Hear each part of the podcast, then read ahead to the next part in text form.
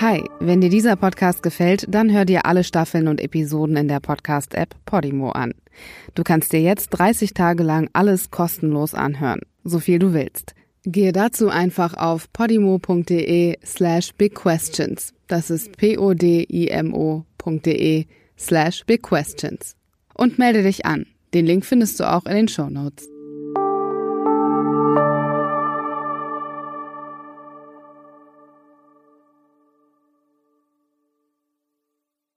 Drogenverbote sind kein natürlicher Zustand oder irgendwie Gott gegeben, auch wenn wir da jetzt das so gewöhnt sind und nichts anderes kennen. Aber welche Substanz verboten ist, ist vollkommen willkürlich ausgesucht. Herzlich willkommen zu Big Questions. Mein Name ist Serdar Somunju und in diesem Podcast versuche ich mit Hilfe von Experten die großen Fragen der Menschheit zu beantworten. Sind wir Menschen für den Klimawandel verantwortlich? Wie gerecht ist der Gender Pay Gap? Und sind wir Menschen für die Monogamie geschaffen? Ich habe heute zwei Gäste, mit denen ich mich über das Thema Sollten wir Drogen legalisieren unterhalten möchte. Das ist zum einen Georg Wurth, 48 Jahre alt, alleinerziehender Vater von drei Kindern, lebt in Berlin, kommt aus Remscheid, wie er mir eben erzählt hat, in der Nähe von Wuppertal. Und es ist Benjamin Jendro, der die Presse- und Öffentlichkeitsarbeit für die Gewerkschaft der Polizei im Landesbezirk Berlin macht. Keine Kinder hat, oder? Zwei. Zwei Kinder. Oh, du bist noch so jung. Ja, 30 ist schon gehobenes Alter, aber Georg und ich haben eben festgestellt, dass wir beide deine Väter sein könnten. Kommen wir zum Thema. Es ist ein spannendes Thema. Ich habe eben schon gesagt, ich kann das nur aus einer sehr oberflächlichen Sicht betrachten, weil ich selbst kein Drogenkonsument bin. Na gut, doch, ich trinke Alkohol. Das darf man nicht vergessen, das ist auch eine Volksdroge. Aber was mir aufgefallen ist, Georg, vielleicht frage ich dich das mal zuerst. Ich weiß nicht, ob das ein flüchtiger Eindruck ist. In Berlin nehmen die Leute sehr viel Drogen. Und zwar ziemlich ungehemmt und quer durch die Reihe alles, was ihnen in die Finger kommt. Kokain, Ecstasy, LSD. Ist das eine Renaissance? Ist das wie in den 60er Jahren, dass man die Hemmschwelle verloren hat und einfach mal ausprobieren möchte, ohne an die Folgen zu denken? Na, ich würde es vielleicht nicht unbedingt Renaissance nennen. Ich denke, Berlin hat immer schon einen hohen Drogenkonsum gehabt. Da kann man ja auch in die 20er Jahre zum Beispiel zurückblicken. Auch da war Kokain schon sehr hoch im Kurs. Das ist grundsätzlich so, dass in großen Metropolen natürlich auch die Versorgungslage etwas besser ist, was illegale Drogen angeht. Es wird halt auch mehr gefeiert, gibt mehr Diskotheken und Clubs und so weiter. Da ist das ein Stück weit auch normal.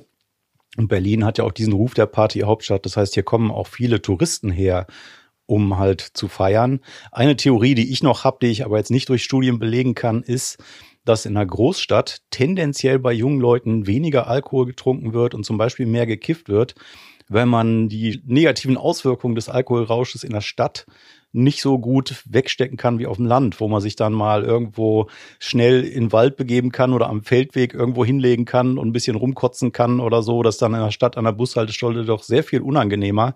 Und ich glaube, auch das äh, trägt dazu bei, dass die Leute lieber mal kiffen, wo sie dann eben nicht von kotzen. Ist die Hemmschwelle deiner Meinung nach nicht gesunken? War sie immer schon gleich? Ja, also ich glaube, Hemmschwelle spielt bei der ganzen Drogenpolitik keine große Rolle. Das ist ja eigentlich der Sinn der Drogenprohibition, dass sie die Hemmschwelle erhöht und dann möglichst wenig Leute Drogen konsumieren. Aber ich glaube, diese Hemmschwelle, gerade bei jungen Leuten, die ja im Prinzip am ehesten gefährdet sind, auch Drogenprobleme zu entwickeln, spielt eine Hemmschwelle überhaupt keine Rolle. Dazu gibt's auch Untersuchungen. Da hat die BZGA, Bundeszentrale für gesundheitliche Aufklärung, mal Umfragen gemacht unter Jugendlichen, die nicht konsumieren. Warum nicht? Und die haben gesagt, sie haben Angst vor der Wirkung, vor Abhängigkeit, passt nicht in den Freundeskreis. Aber das Verbot und Repressionsmaßnahmen waren da mit drei Prozent völlig unter ferner Liefen. Und auf der anderen Seite habe ich auch den Reiz des Verbotenen. Jugend ist die Zeit des Aufbegehrens, wo die Leute dann auch gerne mal Dinge ausprobieren, die von der Erwachsenenwelt nicht gewünscht sind. Von daher, also gerade bei der Zielgruppe, die Drogenpolitik eigentlich haben sollte, gefährdete junge Konsumenten, gibt's da keine Hemmschwelle. Die ist eher bei Älteren, bei 40, 50 plus, die gut im Job stehen, die was zu verlieren haben und so weiter. Die bleiben dann vielleicht aus Respekt vor dem Gesetz dann eher bei Alkohol. Hm.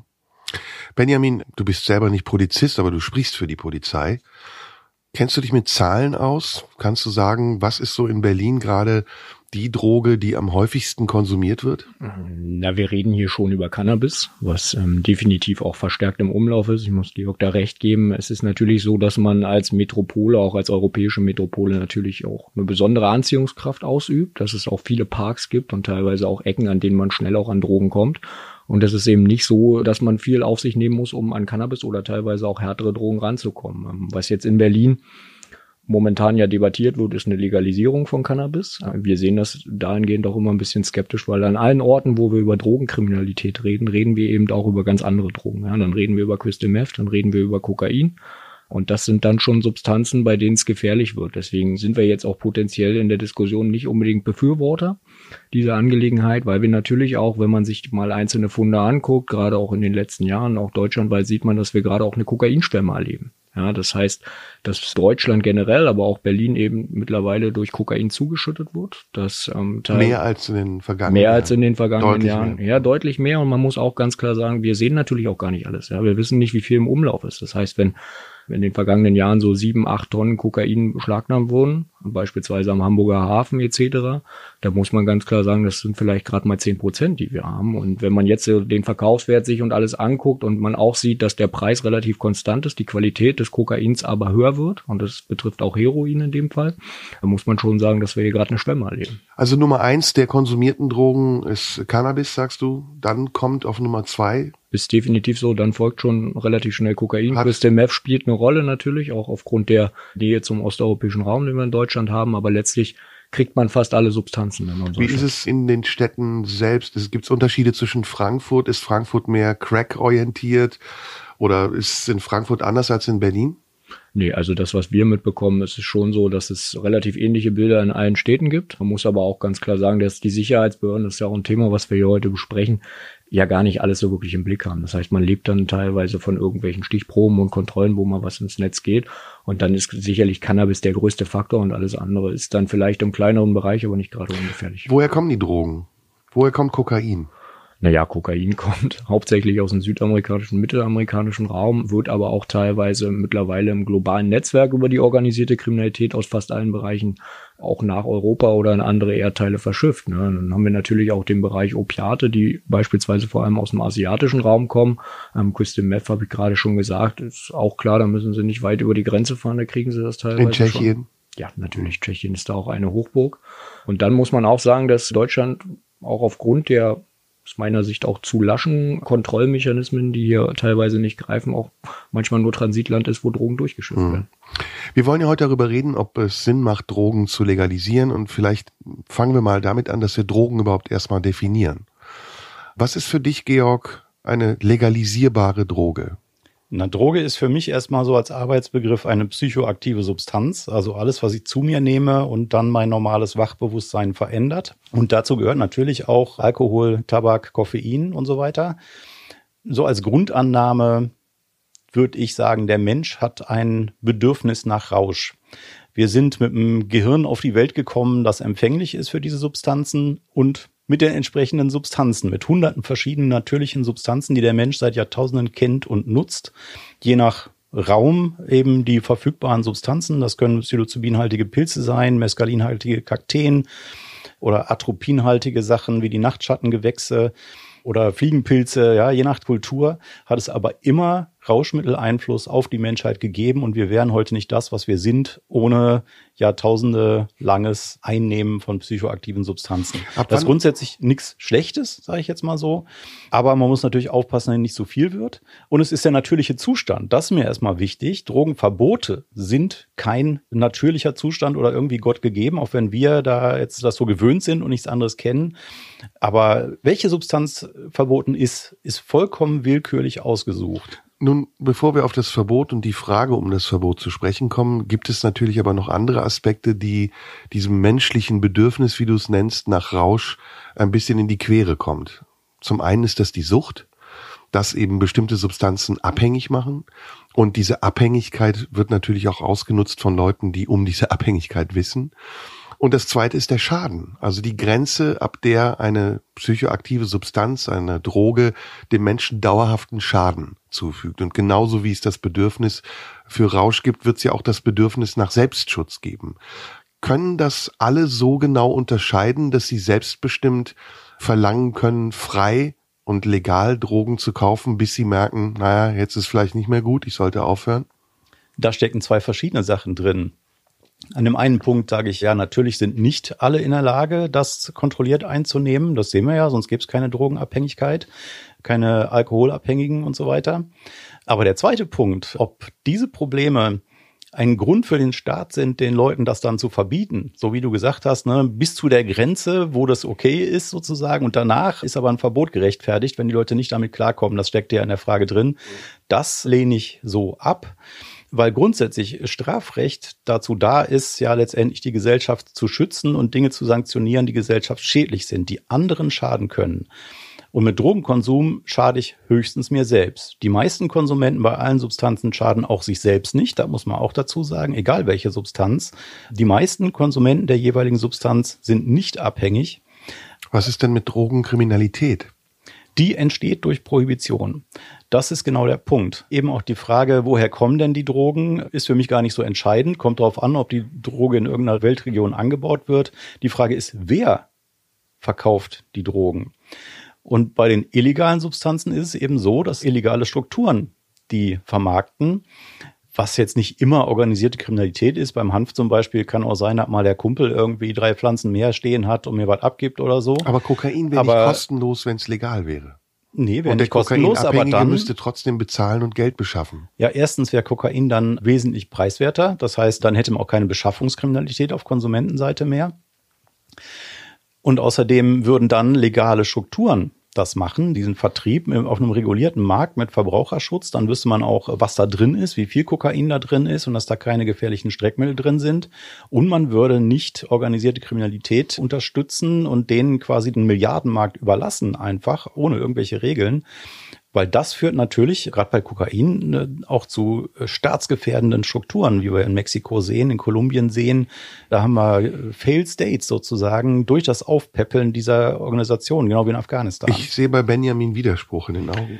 Naja, wir müssen mal eine grundlegende Frage auch stellen, worüber wir jetzt sprechen. Das, was Georg gesagt hat, da ist sicherlich immer auch ein richtiger Ansatz drin. Die Frage ist, wenn wir das jetzt auf jede Droge applizieren, ist es faktisch so, dass du auch der Meinung bist, dass letztlich Kriminalität gar nicht entsteht, wenn wir eigentlich alle Drogen freigeben und den Handel dafür ermöglichen. Ähm, das würde ich jetzt mal stark anzweifeln ob das wirklich so ist. Aber nehmen wir mal ein Beispiel aus Skandinavien. In Skandinavien ist Alkohol sehr teuer. Es gibt in Norwegen so eine Art Apotheke, wo man sich extra Alkohol besorgen kann unter ziemlich schwierigen Umständen. Aber da gibt's auch keine Beschaffungskriminalität. Also Alkoholiker überfallen keine wehrlosen Leute, um an ihren Alkohol zu kommen, sondern die gehen ganz zivilisiert ins Wienmonopole und kaufen sich ihre Flasche Wein. Ist also das, das, würde gegen die Behauptung sprechen. Ist, ist das deine Erfahrung? Bist du viel in Skandinavien unterwegs? Also ich kenne ganz, ganz viele illegale Schnapsbrennereien in Skandinavien. Ja, ja. Schnapsbrennen tatsächlich ist ein großes Problem. Aber ist das Beschaffungskriminalität, wenn man sich selbst Schnaps brennt? Naja, die Frage ist immer, wenn was verboten ist, dann ist es in dem Sinne natürlich auch immer kriminell, wenn ich gegen Gesetze verstoße. Was aber viel entscheidender ist. Gut, aber wir reden ja über Beschaffungskriminalität. Genau, wir reden über Schaden zufügen. Nehmen wir es, nehmen wir es, nehmen wir es mal als einfaches Beispiel. Machen wir es mal plastisch und reden mal über einen Drogenpark, den wir in Berlin haben. Reden wir über den Görlitzer Park. So, dann reden wir darüber, dass die Drogendealer dort ja nicht unbedingt die Drogen nur verticken, weil sie irgendwie gezwungen wären, sondern weil sie teilweise eben auch selbst Konsumenten sind. Das ist das, was du gerade angesprochen hast. Wir haben es im Zusammenhang Zusammenhang mit Drogenkriminalität ja auch nicht immer nur mit Drogenverkauf und Drogenkauf und Drogenhandel zu tun, sondern eben, dass diese Leute sich teilweise auch ihren Stoff finanzieren müssen. Deswegen attackieren sie Menschen, deswegen kommt es zu Raubstraftaten. Ja. Und wir sehen das ein bisschen anders, wenn es eine kontrollierte Abgabe gibt. Wie oder ist wenn die Polizei? Oder wer ist wir? Wir als Gewerkschaft der Polizei okay. sehen das so. Ich muss auch ganz klar hier stellen, dass es auch innerhalb der Polizei viele Kolleginnen und Kollegen gibt, die kein Problem mit einer Legalisierung von Cannabis hätten. Ja, hm. muss man ganz ehrlich sagen. Das heißt, du sprichst jetzt für die ich Gewerkschaft. Ich spreche für die Gewerkschaft der Polizei. Dafür bin ich ja letztlich auch hier. Ich bin ja nicht der Sprecher der Berliner Polizei, die letztlich sich zu dem Thema ohnehin nicht äußern würde, weil sie ja nur das tut, was das Gesetz vorgibt. Hm. Das heißt, da hm. steht auch gar keine eigene Meinung in dem Sinne zu. Bei uns ist es in der Tat so, dass Kolleginnen und Kollegen sagen, ja, es ist ein enormer Arbeitsaufwand, der entsteht und den könnten wir entschlacken. Auf der anderen Seite muss man auch ganz ehrlich sagen, dass das gar nicht so ein enormer Arbeitsaufwand für die Berliner Polizei ist, weil wir eh nur ganz, ganz wenig hinschauen, wirklich, mhm. was Drogen angeht, beziehungsweise was den Handel mit Cannabis angeht. Aber um diese Frage noch mal ein bisschen aufzurollen, wir sind der festen Überzeugung und es sind auch schon die Erkenntnisse, die man jetzt bekommt, aufgrund dieser Konkurrenzsituation, die in Drogenparks entsteht, weil eben auch die Dealer teilweise Konsumenten sind, erleben wir ja auch in den letzten Jahren, und das wird Georg mir, denke ich, auch zustimmen, wir reden ja nicht mehr über das Cannabis aus den 16 und 17, sondern wir reden jetzt über Cannabis mit ganz anderen THC-Gehalten. Ich meine, ich sehe ein Lächeln hier drüben. Mhm. So, und ich glaube, wenn es eine kontrollierte Abgabe gibt, was würde der Konsument, der, du hast es selber gesagt, es liegt auch in unserem Gehirn verankert letztlich, dass man einen Rausch sich hingibt, der wenn Leute abhängig werden, wenn Leute süchtig werden, dann verlangen sie immer noch, noch mehr Stoffe. Mhm. Und wir sind da der festen Überzeugung von, dass gerade der erhöhte THC-Gehalt dann eben den Schwarzmarkt vielleicht noch befeuern würde. Benjamin, wäre es denn nicht auch ein positiver Nebenaspekt, dass man zum Beispiel bei einer kontrollierten Abgabe garantiert, dass die Stoffe, die dort verkauft werden, auch ja, sagen wir, zertifiziert, geprüft sind. Weil das, was man auf der Straße kauft von irgendjemandem, da muss man wahrscheinlich schon eine gute Kenntnis haben, ist ja nicht immer der sauberste und beste Stoff. Ja, das ist ein gutes Argument. Das große, also ist es definitiv, darüber reden wir auch, aber wir können uns ja auch mal die aktuellen Sachen letztlich auch angucken. Es gibt ja jetzt eine aktuelle Studie, weil der Handverband ja auch immer ganz gern Studien zitiert vom King's College, wo speziell auch Städte untersucht wurden, wo es mittlerweile kontrollierte Abgaben gibt, beziehungsweise wo es legalisiert ist. Man stellt eben auch fest, dass genau dieser THC-Gehalt, der in der kontrollierten Abgabe letztlich auch, naja, ausgegeben wird, dass der vielen gar nicht mehr reicht. Ja, und dass sie dann eben auch teilweise zu härteren Mitteln greifen. Deswegen glaube ich nicht, dass sich letztlich auch alle Konsumenten mit dem Cannabis, was kontrolliert abgegeben wird, zufrieden geben. Mhm. Und dann spielt auch der finanzielle Aspekt, glaube ich, schon eine Rolle. Ja. Ich meine, würde ich immer in die Apotheke gehen oder in die Abgabestelle und dafür 20 Euro bezahlen, wenn ich es vielleicht im Park für 5 Euro bekomme. Mhm. Wir reden hier, Entschuldigung, wenn ich das noch ausfinden ja, darf, aber ja. wir reden ja hier auch immer, ja, wenn wir über Heranwachsende reden, die wollen es auch möglichst billig bekommen. Ne? Georg, was kostet so eine Portion Hanf? Naja, ein Gramm im bundesweiten Durchschnitt, vielleicht so grob 10 Euro. 10 Euro. Ist es dann Dope oder ist es dann Gras, was ich kaufe? Das kommt ungefähr aufs Gleiche raus vom Preis her.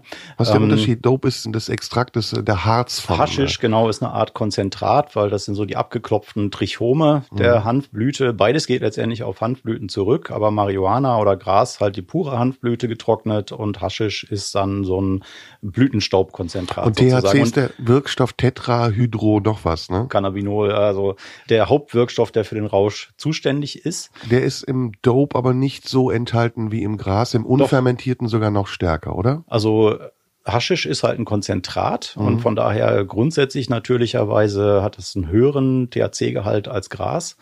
Wobei also das auch ein Grund ist, warum ich der Aussage nicht zustimme, dass heute die Ware, die Leute konsumieren, einen höheren THC-Gehalt hat. Der THC-Gehalt im Marihuana ist gestiegen, übrigens auch wegen der Prohibition, weil man im Prinzip die Anbauer ja in die dunklen Keller unter die Lampen getrieben hat, von der Sonne weg, optimierte Anbaubedingungen, die eben den THC-Gehalt erhöhen. Es klingt logisch, weniger Gramm ist weniger strafbar, also muss das wenige Gramm hochkonzentriert sein. Ja, und wenn ich die Quadratmeteranzahl vor allen Dingen begrenze, weil ich das verstecken muss, dann will ich natürlich da auch ein optimiertes Ergebnis rausholen sozusagen. Aber der Punkt ist, die Zeit in den letzten 30 Jahren meinetwegen, in denen der THC-Gehalt im Gras gestiegen ist, da hat sich das Konsumverhalten auch geändert. Vor 30 Jahren wurde hauptsächlich Haschisch konsumiert. Da war Gras eher ein absoluter Nischenmarkt sozusagen. Gut, starkes Haschisch aus Marokko oder Afghanistan hat es auch da schon gegeben mit hohen THC-Werten. Das heißt, der Durchschnitt der Ware, die ein Cannabiskonsument konsumiert, ist eben nicht so stark angestiegen, weil eben früher Haschisch konsumiert wurde. Viel wichtiger ist die Zusammensetzung der Cannabinoide, weil tatsächlich manche Leute hohe THC-Werte kombiniert mit niedrigen CBD-Werten nicht gut vertragen. Was sind CBD-Werte? Also das Cannabidiol, ein anderes Cannabinoid. Es gibt ja ganz viele Cannabinoide, aber CBD wirkt dem psychotischen Effekt von THC ein bisschen entgegen und macht die Wirkung ein bisschen ausgeglichener. Und das war in den früheren Haschsorten der Fall, die halt unter Sonne gewachsen sind und so weiter. Die hatten auch einen recht hohen CBD-Gehalt. Und manche Grassorten heutzutage sind für manche Leute weniger verträglich. Mhm. Aber man hat ja auf dem Schwarzmarkt auch überhaupt keine Auswahl. Man kriegt halt irgendwelches Grünzeug, weiß nie, wie viel ist denn da jetzt genau drin, von welchem Cannabinoid. Und auch das wäre ein Vorteil eines legalen, regulierten Handels, dass man dann natürlich die Verkäufer zwingen würde, anzugeben, welche Wirkstoffgehalte da drin sind. So wie das bei Zigaretten ja zum Beispiel der Fall ist. Genau, wie viel mhm. Nikotin ist da drin und dann könnte ich auch sagen, wie viel THC ist da drin. Ohne und ich stimme auch der Aussage nicht zu, mhm. dass die Leute immer stärkeres Gras wollen. Die Leute kriegen ja gar nichts anderes als starkes Gras heutzutage, jedenfalls die meisten. Viele wünschen sich eher sanfteres Gras, weil sie merken, sie kriegen von dem, was sie normal kriegen, Herzrasen oder komischen Verfolgungswahn oder so. Die hätten schon auch lieber eine ausgeglichenere Wirkung und würden im Fachgeschäft vermutlich auch auf leichtere Outdoor-Sorten ausweichen, zum Teil jedenfalls. Mal abgesehen davon, dass Cannabis ja eine Droge ist, die zusammen mit einer anderen Droge nur funktioniert, nämlich mit Tabak, frage ich mich, und das ist wahrscheinlich eine große Frage für diejenigen, die über dieses Thema sprechen, warum gibt es da diesen Unterschied? Also warum gibt es auf der einen Seite eine Tabakindustrie, die fast frei schalten und walten kann, mittlerweile ja doch schon zurückgedrängt, Tabakwerbung ist weitgehend verboten, aber trotzdem kann man überall Zigaretten kaufen, ziehen, schwieriger als früher und auf der anderen Seite ist Cannabis na, verteufelt will ich es nicht sagen, aber gilt sofort als eine andere Kategorie von Droge, die staatlich sanktioniert beziehungsweise staatlich reglementiert wird. Also zwei Punkte dazu. Der erste muss ich mal äh, also schnell widersprechen. Cannabis funktioniert existiert? nur im Zusammenhang mit Tabak. Das ist Blödsinn. In Europa ist das zwar die wesentliche weit verbreitete Aber die Konsumform. Konsumieren es mit ja, in Tabak. Deutschland. Mhm. Aber in den USA zum Beispiel ist das Mischen mit Tabak völlig ungewöhnlich. Da rauchen die Leute pur oder auch in Marokko, ne, Hasch aus der Pfeife, kann man auch pur rauchen. Und vor allen Dingen heutzutage sind ja auch die Vaporizer auf dem Vormarsch, Verdampfungsgeräte, wo man auch nur Cannabis reintut, die ohne Tabak. weniger gefährlich Und wir können sind. wirklich jedem Konsumenten nur raten, das nicht zu vermischen, weil gerade Tabak, Nikotin ist eine stark abhängigkeitserzeugende Substanz. Viel mehr Konsumenten von Nikotin sind davon abhängig als Konsumenten von Cannabis. Ja, also, also warum ist mischen. da die Akzeptanz größer, vielleicht auch an Benjamin mit die Frage, gegenüber Alkohol und Zigaretten mhm. als gegenüber Cannabis und anderen Drogen? Genau. Also gerne dazu, da habe ich ja am Anfang auch gesagt, die Auswahl, welche Substanzen jetzt verboten sind und welche nicht, ist vollkommen willkürlich. Es gibt internationale Untersuchungen von mehreren Forscherteams, die die Gefährlichkeit von Drogen verglichen haben. Da ist Alkohol immer ganz oben mit dabei. Dann kommt irgendwann Heroin und Kokain und dann irgendwann irgendwo im unteren Mittelfeld Cannabis und noch weiter drunter übrigens MDMA, der Ecstasy-Wirkstoff oder auch die Halluzinogene, LSD, Pilze, weil die nicht abhängig machen und keine körperlichen Schäden verursachen. Die haben natürlich auch Risiken, aber wenn man sich das anguckt, es hat nichts mit der Gefährlichkeit der Drogen zu tun, Sondern was verboten ist. Es ist willkürlich gewählt. Es hat erstens wirtschaftliche Gründe gehabt, wenn man zurückguckt in die Vergangenheit, als das ganze heutige Auswahlsystem für legal und illegal gemacht worden ist, hat es wirtschaftliche Gründe gehabt und zweitens Gründe der Unterdrückung bestimmter Bevölkerungsgruppen, die bestimmte Substanzen konsumiert haben. Das musst du haben. konkreter sagen. Welche wirtschaftlichen Gründe? Zum Beispiel in Amerika Opium zu unterdrücken, war eine Maßnahme gegen suspekte Tausende von chinesischen Arbeitern, die die Eisenbahnen in den USA gebaut haben und ihr Opium mitgebracht haben. Oder die verstärkte Unterdrückung von Cannabis in 70ern hat mit der linksalternativen Studentenbewegung zu tun gehabt, die republikanischen Präsidenten jetzt natürlich in Amerika zum Beispiel nicht besonders angenehm waren. Mhm. So zieht sich das im Prinzip Droge für Droge durch. Und beim Tabak, das Beispiel hast du ja genannt, mhm. Tabak war im Mittelalter auch mal verboten, als das aufgekommen ist, aus Amerika ja auch von den Indianern sozusagen, wo man den Tabak da kennengelernt hat. Das hat auch wirtschaftliche Gründe gehabt, genau wie bei Kaffee. Da hat Deutschland natürlich eine schlechte Außenhandelsbilanz gehabt, weil das alles importiert werden musste und dann haben sie es mit Prügelstrafe verboten mhm. und dann irgendwann gemerkt, geht nicht. Genauso wie in den USA Alkohol mal verboten war, haben sie ein paar Jahre gemacht, war ein Riesendesaster, genau wie wir das jetzt auch bei den illegalen Drogen sehen, haben es auch wieder dran gegeben. Also ja. es ist vollkommen willkürlich. Benjamin, verharmlost Georg das Problem? Ich weiß nicht, ob er es verharmlost. Die Frage war ja eben auch an mich gerichtet. Ich gebe jetzt auch keinen historischen Exkurs, weil da ja sicherlich auch vieles richtig ist. Äh, halten wir mal fest, dass vielleicht der Lobbyismus in den vergangenen Jahrzehnten, Jahrhunderten für Tabak und letztlich auch für Alkohol ein anderer war, als wir ihn für Cannabis hatten oder für also andere da gibst Drogen. du Georg schon recht. Wenn wir heute darüber reden würden, ob wir Alkohol und letztlich Tabak legalisieren würden, würde es vielleicht auch eine andere Diskussion sein. Ähm, wir sagen jetzt auch nicht, wir machen nicht den Unterschied, Alkohol ist schöner als Cannabis beispielsweise. Das machen wir nicht, ja. Aber wir können jetzt auch nicht mehr verhindern, was vielleicht vor 100 Jahren oder vor 50 Jahren oder 30 Jahren mal passiert ist. Ich weiß jetzt auch nicht, wie lange es schon den Handverband gibt in Deutschland, aber 2002. Naja, ist ja noch relativ neuartig und wir sehen ja jetzt schon auch in der politischen Diskussion in vielen Ländern und speziell auch in Deutschland, wo einzelne Parteien ja letztlich in den letzten Jahrzehnten gewachsen sind, dass das Thema eben auch jetzt im politischen Raum sogar auf Widerhalt trifft, beziehungsweise auf offene Ohren. Deswegen glaube ich einfach, dass es jetzt eine naja, Renaissance war eigentlich ganz schön gewählt, aber vielleicht einfach eine verspätete Entwicklung in dem Bereich gibt, ähm, der dann auch zum politischen Umdenken führt. Mhm.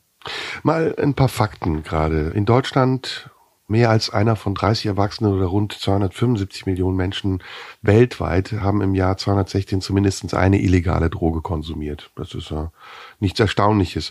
Davon konsumierten rund 30,5 Millionen Personen zwischen 15 und 64 regelmäßig. Jetzt kommt ein Faktor, den finde ich sehr wichtig. 10,6 Millionen injizieren sich Drogen und 11,8 Prozent davon waren mit AIDS bzw. HIV infiziert. Neben der Beschaffungskriminalität, über die wir eben ja gesprochen haben, die man ambivalent betrachten kann, gibt es natürlich auch nochmal einen anderen Risikofaktor, nämlich dass das Umfeld, in dem man die Droge konsumiert, keines ist, das kontrolliert wird. Und das gerade zum Beispiel Frankfurt fällt mir jetzt ein, die Taunusanlagen, sehr unhygienische Umstände existieren und die Konsumenten der Drogen keine andere Wahl haben, als dieses Risiko einzukalkulieren. Gibt es da eine Lösung, außer es zu verbieten, Georg? kontrollierte Abgabe wie in der Schweiz zum Beispiel, Streetworker, die Konsumenten mit Spritzen, mit sauberem Besteck versorgen? Also da erstmal vorweg, wenn ich jetzt zu anderen Drogen mich äußere, mache ich das nicht als Vertreter des Handverbands. Die Mission des Handverbands ist natürlich die Legalisierung von Cannabis. Privat habe ich dazu auch eine Meinung und bin zum Nach Beispiel auch Mitglied ich. im Schildoer Kreis, der sich halt auch mit allen Drogen befasst. Und das vorweg gesagt, ja. Natürlich gibt es auch bei anderen Drogen. Aber das heißt, entschuldige, es gibt auch für dich einen Unterschied zwischen der einen und der anderen Droge und bei der anderen Droge würdest du schon sagen, dass eine staatliche Kontrolle beziehungsweise sogar ein Verbot sinnvoll wäre? Nee, privat bin ich der Meinung, dass Prohibition ganz grundsätzlich scheitert. Wir sehen das Scheitern, massive Repressionsbemühungen seit Jahrzehnten und trotzdem steigen die Konsumentenzahlen und die ganzen Probleme, die rund um diese Prohibition entstehen. Und jetzt zur ursprünglichen Frage. Heroin ist ja legalisiert, verrückterweise in Deutschland, genau wegen dieser Probleme. Wenn man da gesehen hat, okay, da, zumindest im illegalen Bereich, sind die meisten Drogentoten Herointote. Und woher kommt das? Nämlich durch den illegalen Markt im Wesentlichen, durch die Spritzentauscherei. Viele äh, sterben halt oder sind zumindest früher an AIDS gestorben, Hepatitis haben viele. Und dann die Überdosierung, die bei Heroin möglich ist, die auch damit zusammenhängt, dass ich auf dem illegalen Markt gar nicht weiß, wie viel Heroin ist denn in dem Pülverchen drin, was ich da kriege. Und wenn dann irgendwo mal plötzlich besonders starkes Heroin auftritt auf der Straße, dann sind auf einmal fünf Leute am Tag tot, weil die das vorher nicht einschätzen Wie kann man das konnten. verhindern? Eben durch eine legale Heroinabgabe, die wir ja auch haben in Deutschland. Bei Heroin gab es ein kommunales Modellprojekt, genauso wie das jetzt auch bei Cannabis diskutiert wird im Moment. Da haben sieben Städte an tausend Schwerstabhängige den Originalstoff abgegeben Heroin und haben da sehr gute Ergebnisse gehabt. Die Leute haben sich gesundheitlich stabilisiert, teilweise auch beruflich. Und dann gab es eine Kampfabstimmung im Bundestag mit Aufhebung des Fraktionszwangs. Und jetzt haben wir zumindest grundsätzlich eine extrem hochregulierte Abgabe von Originalstoff. Wird dann immer Diamorphin genannt, aber das ist eigentlich ein PR-Gag. Es geht um den Originalstoff Heroin. Mhm. Und das finde ich auch richtig so. Und gleichzeitig haben wir die Druckräume, die auch das große Thema des letzten Jahrzehnts waren, die na, jetzt sind wir schon wieder im übernächsten. Ne? Die Nullerjahre, das mhm. war das Jahrzehnt der Druckräume, wo die legalisiert worden sind, wo halt intravenös Konsumierende hingehen können, da unter sauberen Bedingungen sich verspritzen können, ohne sich irgendwas einzufangen und mit sauberem Spritzbesteck und so weiter.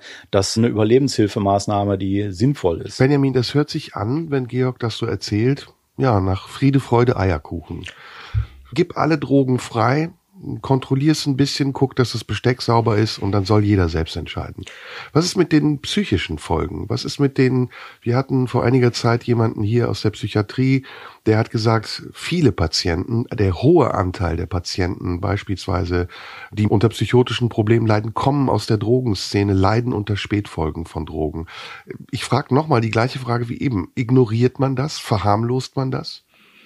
Na, ich glaube, unser großes Problem in dem Bereich ist, dass eben die Studienlage nicht so ist, wie es immer, naja, den Anschein macht, nämlich, dass es teilweise sehr, sehr ungefährlich ist. Es gibt zu wenig Erkenntnisse, gerade auch für den medizinischen Nutzen von Cannabis. Gibt es aus unserer Sicht jedenfalls wenig Belegbares, weil da die Zahlen auch nicht stimmen. Und wenn man dann immer darüber spricht, wie sind denn die Entwicklungen, dann sollte man vielleicht auch, naja, teilweise in Nachbarländer schauen. Und ich hatte vorhin schon eine Studie, ja, da reden wir wieder über eine Studie, aber ist zumindest anerkannt, wo man sich in Städten wie Amsterdam London beispielsweise mal umgeguckt hat. Und da eben genau das ist, dass die Zahl der Psychosen massiv nach oben geht. Ja, mhm. von Leuten, die letztlich auch Drogen konsumieren. Ich muss Georg dahingehend ja ansatzweise recht geben. Das Problem ist sicherlich auch, dass wir jetzt nicht nur aus Sicht der Polizei, aber wir haben zu wenig gesellschaftliches Anstrengen, zu wenig Institutionen, um uns auch wirklich um Leute, die süchtig sind, zu kümmern. Ja, also wenn wir über eine kontrollierte Abgabe reden oder wenn wir darüber reden, saubere Spritzen zu verteilen, das wird kommunal immer einzeln gemacht. Aber wir haben ja nicht nur in Deutschland schon ein Problem, da wirklich eine ordentliche Struktur aufzubauen, sondern in den einzelnen Bezirken hier in der Hauptstadt ist das schon ein Problem. Ja, deswegen ist alles, was wir momentan im Ansatz haben, worüber man diskutiert, scheitert dann immer schon an der Bezirksgrenze. Wenn wir das im Kleinen machen, wir diskutieren jetzt, wie bekämpfen wir Drogenkriminalität oder letztlich auch Drogenkonsum im Görlitzer Park so, sobald es hinter den Toren des Görlitzer Parks ist, da ist schon wieder eine ganz andere Strategie. Das heißt, es fehlt so ein bisschen an einer gesellschaftsübergreifenden Strategie auch. Wie gehen wir generell mit dem Thema Drogen um? Und da wurden zu wenig Vorschläge gemacht. Zum einen auch, weil es natürlich Lobbyisten in die eine Richtung gibt, Lobbyisten in die andere Richtung.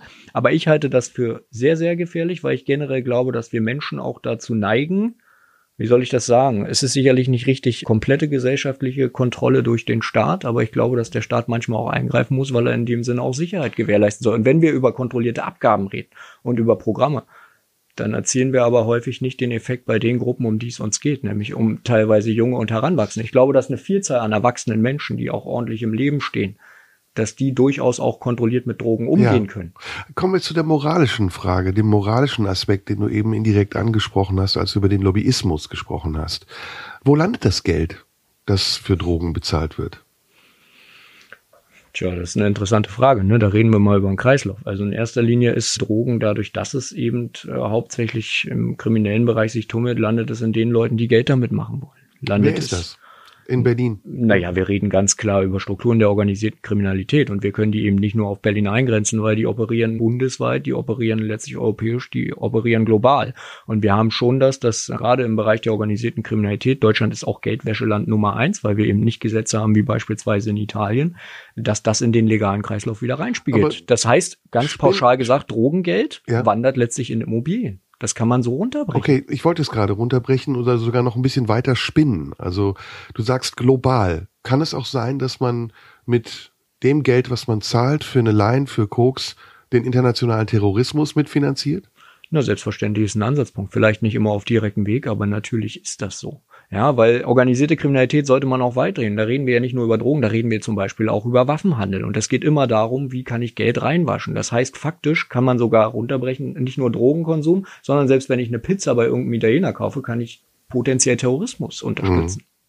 Das heißt, es gibt ein Paradox zwischen unserem Anspruch, alles jederzeit haben zu wollen und frei darüber entscheiden zu können, wie viel wir haben wollen und bis zu welcher Grenze wir es machen. Und auf der anderen Seite unterstützen wir aber mit dem Verhalten die Organisationen und die Gruppierungen, die eigentlich unser Leben angreifen und unseren Lebensstil und diese Freiheit, die wir für Freiheit halten, konterkarieren. Ist das nicht paradox?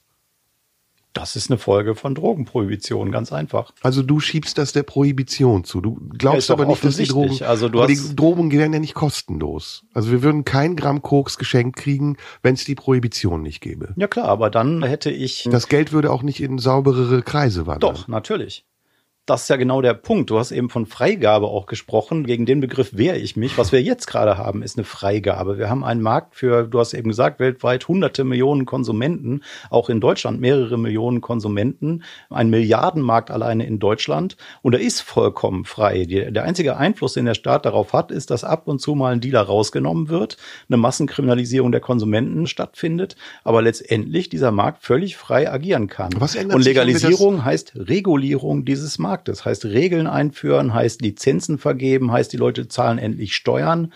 Und solchen Lizenzen kann ich den Leuten auch wieder entziehen, wenn die Dreck verkaufen, wenn die ihre Steuern nicht bezahlen oder wenn die an Jugendliche verkaufen. Siehst du das auch so, Benjamin? Na, ich sehe das nur bedingt so. Also ich meine, das würde ja wirklich bedeuten, wir sollen am besten alles äh, legalisieren und alles öffnen. Also ich meine, dann erkläre mir, warum es für ganz, ganz viele Bereiche einen Schwarzmarkt gibt, die man auch legal beschaffen kann. Also es ist durchaus möglich, äh, legal Waffen zu beschaffen. Da gibt es sogar die Möglichkeiten, sich einen Waffenschein zu besorgen und trotzdem ist der Handel mit illegalen Waffen ja ein anderer. Hm. So, warum werden dann teilweise Autos verschoben? Ich meine, man kann sich auch legal ein Auto kaufen. Also den Vergleich mit illegalen Waffen würde ich so nicht ziehen, weil, wie gesagt, es geht hier um Tätigkeiten, die niemand anderem schaden, höchstens sich selbst. Und Waffen sind eine Bedrohung für die Gesellschaft. Das ist ein anderer Punkt. Ob letztendlich ein Schwarzmarkt übrig bleibt. Moment, äh, das stimmt nicht, was du sagst. Darf ich es korrigieren? Ja? Also dem Waffenverkäufer schadet die Waffe auch nicht. Ne, klar, aber es geht ja darum, kann ich akzeptieren, dass Waffen in der Gesellschaft vielfältig unterwegs sind. Dazu gibt es ja unterschiedliche Meinungen. Manche sagen ja auch, ja klar, Selbstverteidigung, Sportschützen und so weiter.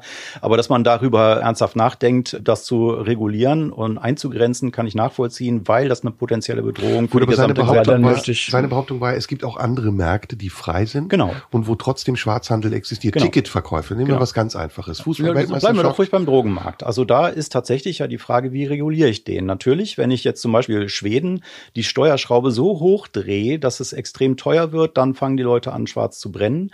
Wenn ich wie in Deutschland die Tabaksteuer so hoch drehe, dass sich irgendwann Schwarzmarkt lohnt, dann gibt's den auch. So wie ich jetzt im Prinzip im Umkreis von drei Kilometern um meine Wohnung fünf Stellen sagen kann, wo Vietnamesen stehen Gut, und Zigaretten verkaufen. Aber ich kenne ich kenne keinen. Das Kokain kommt aus Südamerika. Ich denke, ich bin recht konkret. Thema Alkohol, da haben wir keinen Schwarzmarkt. Da reden wir gleich keinen wesentlichen Schwarzmarkt, weil die Steuern nicht so hoch ja, aber sind. Geh doch, und beim THC war eben auch das Thema, wenn man jetzt irgendwie schwaches Zeug im offiziellen Laden anbietet, ja klar, dann ist der Schwarzmarkt noch attraktiv, wenn er Ware anbietet, die der offizielle Markt nicht hat. Ich muss den Markt so regulieren, dass tatsächlich das Angebot die Nachfrage befriedigt und die Steuern so eintakten, dass sie dem Staat was bringen, aber gleichzeitig konkurrenzfähig Georg, bleiben lass mich mit dem da nachhaken. Ja. Das Kokain das aus Südamerika kommt. Mhm. Ich versuche mir das vorzustellen, mhm. was du sagst. Das landet in Deutschland. Der Verkäufer will Geld haben dafür. Der Staat oder wer auch immer ihm dieses abkauft, zahlt einen bestimmten Preis dafür um es dann reguliert wieder an den Konsumenten abzugeben. Ist das realistisch? Ja, gehen wir doch die Lieferkette mal durch, beziehungsweise können wir auch historisch noch mal rangehen. Bitte, Deutschland ja. hatte vor 100 Jahren den Weltmarkt von Kokain und Heroin in der Hand.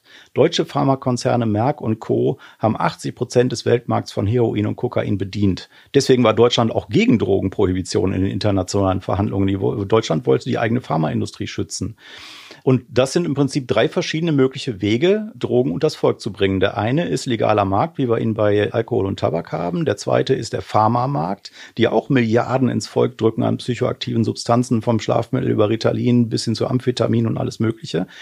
Und die dritte Möglichkeit ist, einen Schwarzmarkt zuzulassen. Ne? Mhm. Und wenn man Kokain, kann man sich das ja ganz gut vorstellen, das wieder zurückzudrehen, die illegalen Kartelle aus dem Spiel zu nehmen im Fall von Kokain haben wir eine Substanz, die noch auf natürliche Pflanze zurückgeht. Das heißt, man würde dann auch Bauern befreien aus den Krallen der Kartelle im besten Fall, wenn man funktionierende südamerikanische Regierungen noch findet.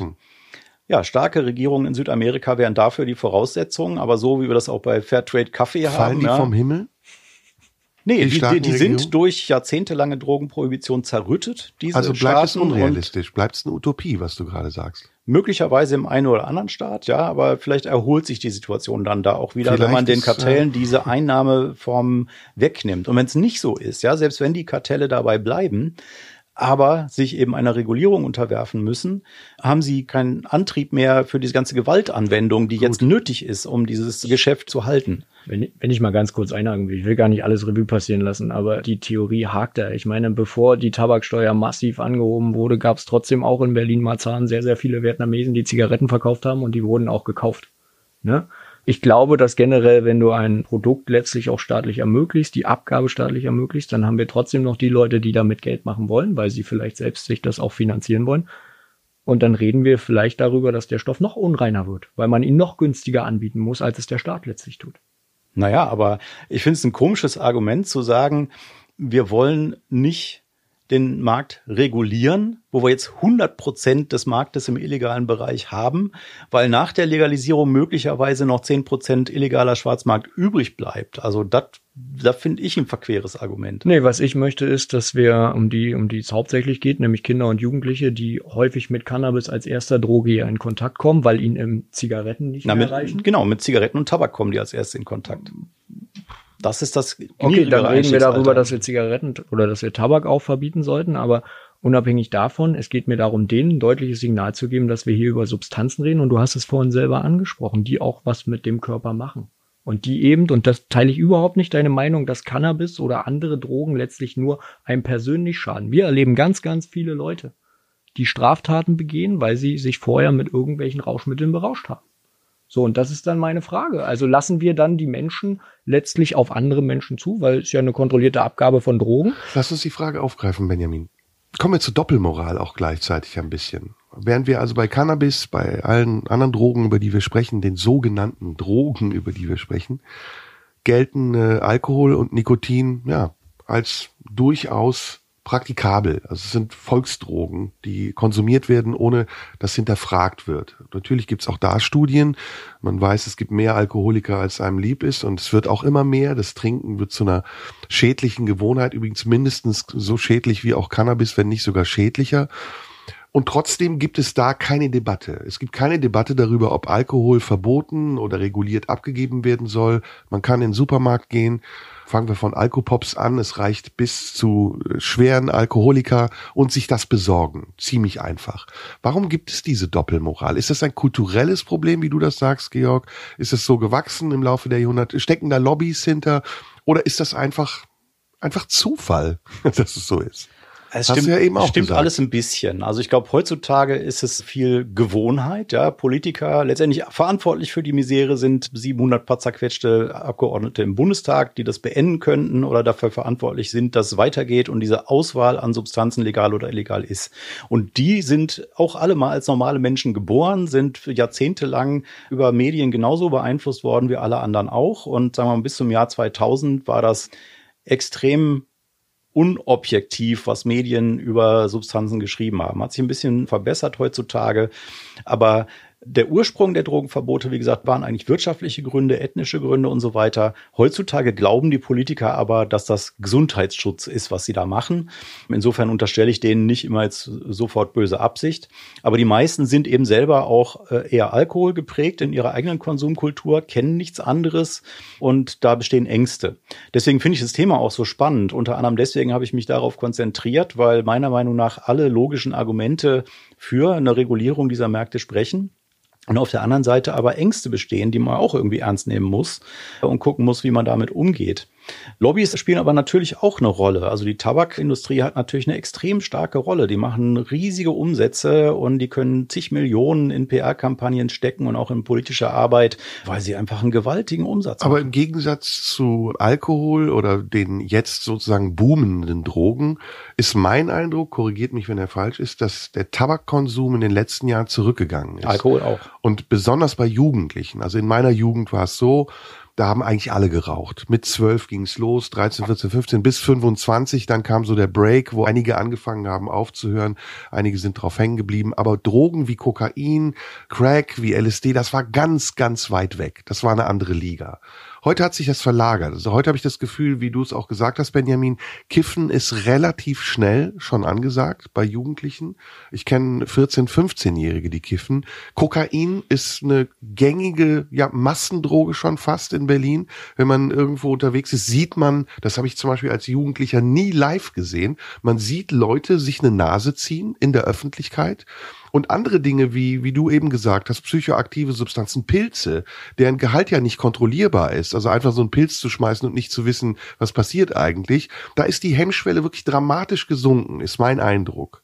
Wie hat man es denn geschafft, zum Beispiel bei Tabak?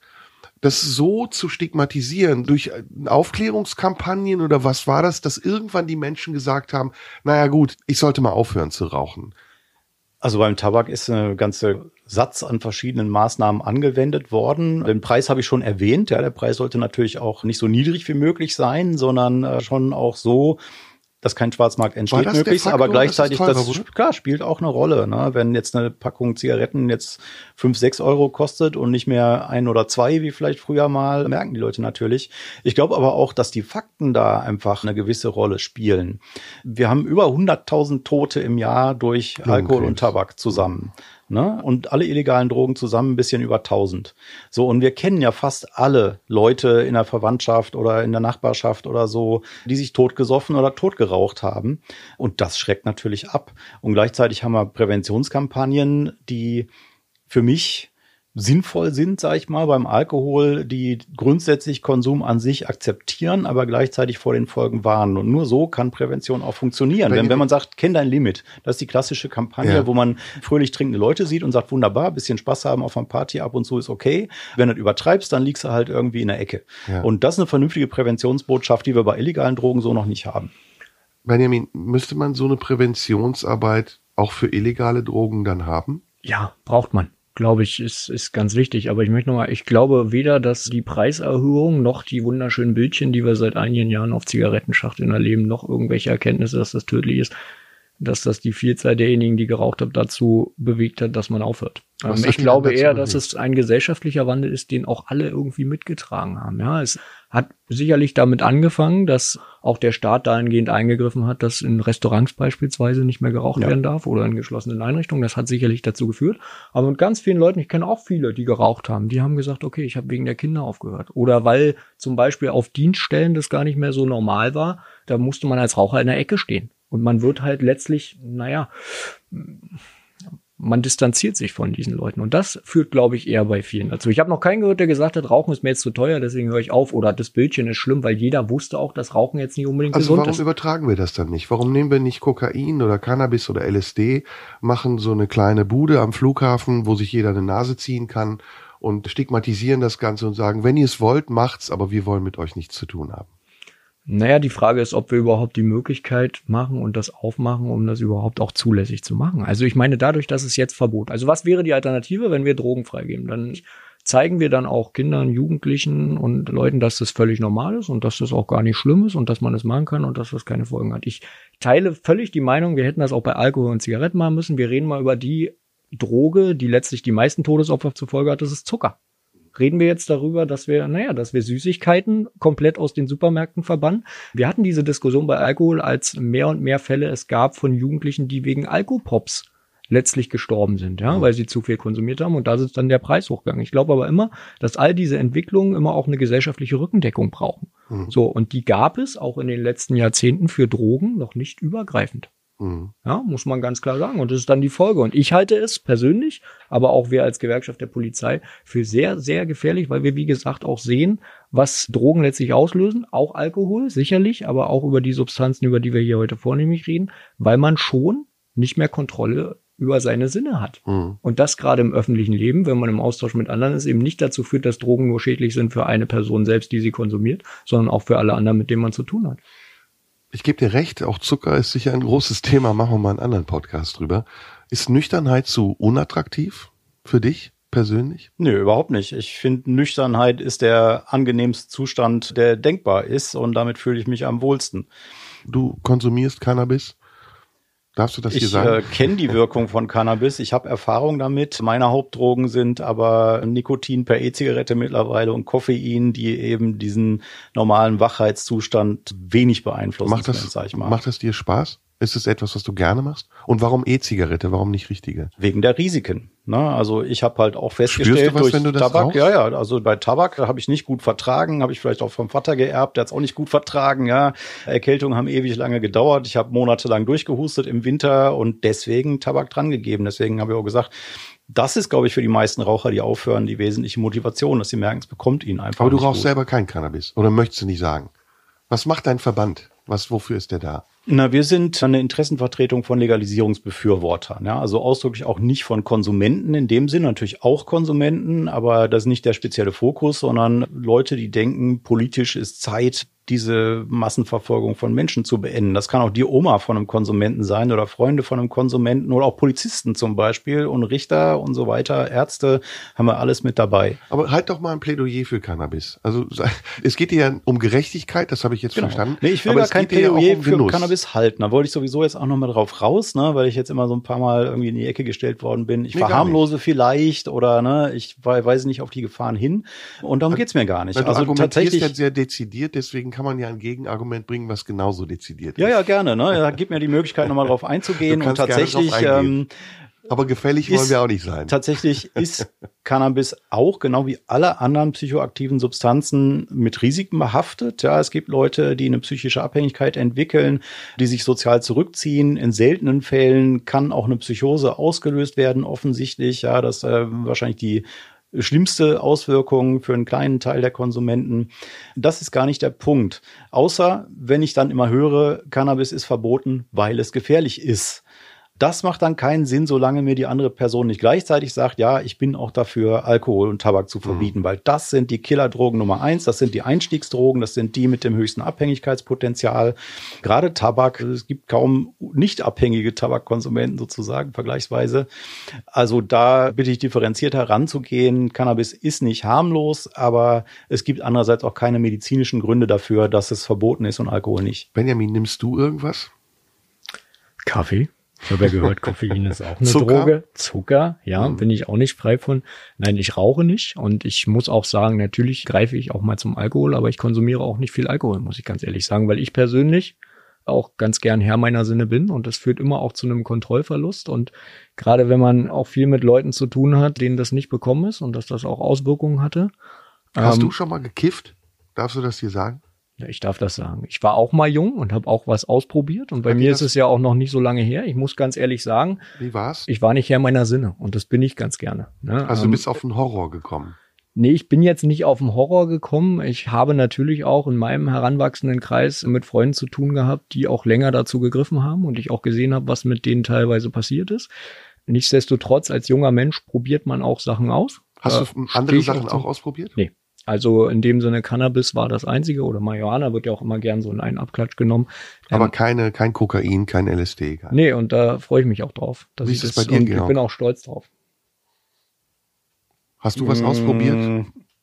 Muss Dazu sagen, möchte ich nur sagen, dass ich mich mit der Wirkung verschiedener Substanzen gut auskenne, sag ich mal. Ja. ja. Ich habe auch sehr viel gelesen über alle möglichen Substanzen, deren Risiken, deren Wirkung und habe auch Kontakt zu Konsumenten aller möglichen. Gibt's was, was du partout nicht nehmen würdest? Also was, was du meidest? Wo du sagst, da habe ich Angst vor? Ja, was zum Beispiel gar nicht geht, ist intravenös. Ne? Wie du gesagt hast, Spritzen habe ich nie gemacht, werde ich auch nie tun, ist mir suspekt. Auch wenn das vielleicht jetzt gar nicht unbedingt verstandesmäßig nachvollziehbar ist. Ja, wenn, was weiß ich, eine Krankenschwester sich irgendwas spritzen will, die weiß schon, was sie da tut. Ja, aber gleichzeitig hat man halt auch Substanzen auf dem Markt, die so gestreckt sind mit allem möglichen Zeug, dass das in der Blutbahn direkt wahrscheinlich schlimmere Auswirkungen hat als in der Nase. Mhm. Ja, insofern. Vielleicht ist es aber, ähm, vielleicht ist es der geilste Rausch, den es gibt. Und der ist ja laut deiner Aussage nicht so schlecht. Rausch. Ja, Mag sein. Also ich will auch Leute, die jetzt intravenös konsumieren, nicht verurteilen dafür, dass sie das machen. Ja, ich will nur, dass sie möglichst das Ganze überleben, ohne krank zu werden. Dabei. Also das ist mir, wenn ich das auch noch kurz sagen Natürlich. darf. Ne? Es geht auch nicht darum, immer Leute zu bevormunden. Ich glaube, dass generell sehr, sehr viel bevormundet wird und wir immer wieder Diskussionen führen, ob wir das jetzt mit Auto und Fahrradfahren machen oder was auch immer. Oder man darf nicht mehr fliegen. Deswegen jeder muss das auch für sich entscheiden. Und der Zugang ist ja jetzt auch möglich. Die Frage ist, wollen wir als Staat das noch befeuern, indem wir sagen, es ungefährlich legalisieren wir oder nicht? Ähm, wir haben sicherlich diese Chance auch bei Alkohol und Tabak versäumt, ja, und versuchen jetzt vielleicht gerade zu rücken, was man nicht gerade rücken kann. Ich persönlich habe halt die Erfahrung gemacht und das sicherlich als junger Mensch auch ausgetestet im, im Kreise mit anderen Freunden, so wie man da vielleicht auch rankommt. Habe für mich festgestellt, ist nichts für mich, genauso wenig wie viel Alkohol was ist, aber das muss jeder für sich letztlich auch in Deswegen glaube ich, Freiheit heißt nicht nur Selbstverantwortung, sondern Freiheit heißt auch mit den Möglichkeiten verantwortlich umzugehen. Vielleicht ist das ein gutes Schlusswort. Das ist ein perfektes Schlusswort. Schön, dass ihr da wart. Sehr spannend. Kann man sicher noch sehr lange drüber sprechen. Und Du fühlst dich hoffentlich nicht in die Ecke gedrängt. Das war nämlich gar nicht die Absicht, sondern hier geht's auch darum, dass wir ein bisschen kontrovers miteinander sprechen. Etwas, was heute selten, glaube ich, noch passieren kann ohne Schwarz-Weiß-Denken. Nö, alles gut. Also ich habe, egal bei welcher Art Diskussion, immer das Gefühl, dass ich auf der Gewinnerstraße bin, weil ich finde, äh, die Argumente sprechen einfach für eine Regulierung dieser Märkte. Alles schick. Es gab Momente, wo wir einen anderen Eindruck hatten. Äh, ich, nicht wir. Aber das können die Zuhörer auch selbst beurteilen. Deshalb gibt's diesen Podcast, der heißt Big Questions. Da sprechen wir über die großen Fragen des Lebens. Heute habe ich gesprochen mit Benjamin Jendro und Georg Wurth über das Thema, sollten wir Drogen legalisieren? Danke, dass ihr dabei wart. Sehr gerne.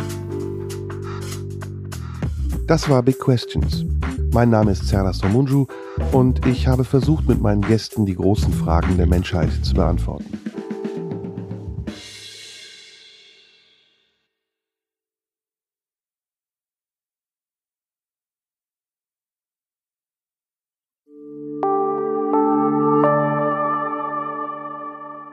Hi, wenn dir dieser Podcast gefällt, dann hör dir alle Staffeln und Episoden in der Podcast-App Podimo an. Du kannst dir jetzt 30 Tage lang alles kostenlos anhören, so viel du willst. Gehe dazu einfach auf podimo.de slash bigquestions. Das ist p-o-d-i-m-o.de slash bigquestions. Und melde dich an. Den Link findest du auch in den Show Notes.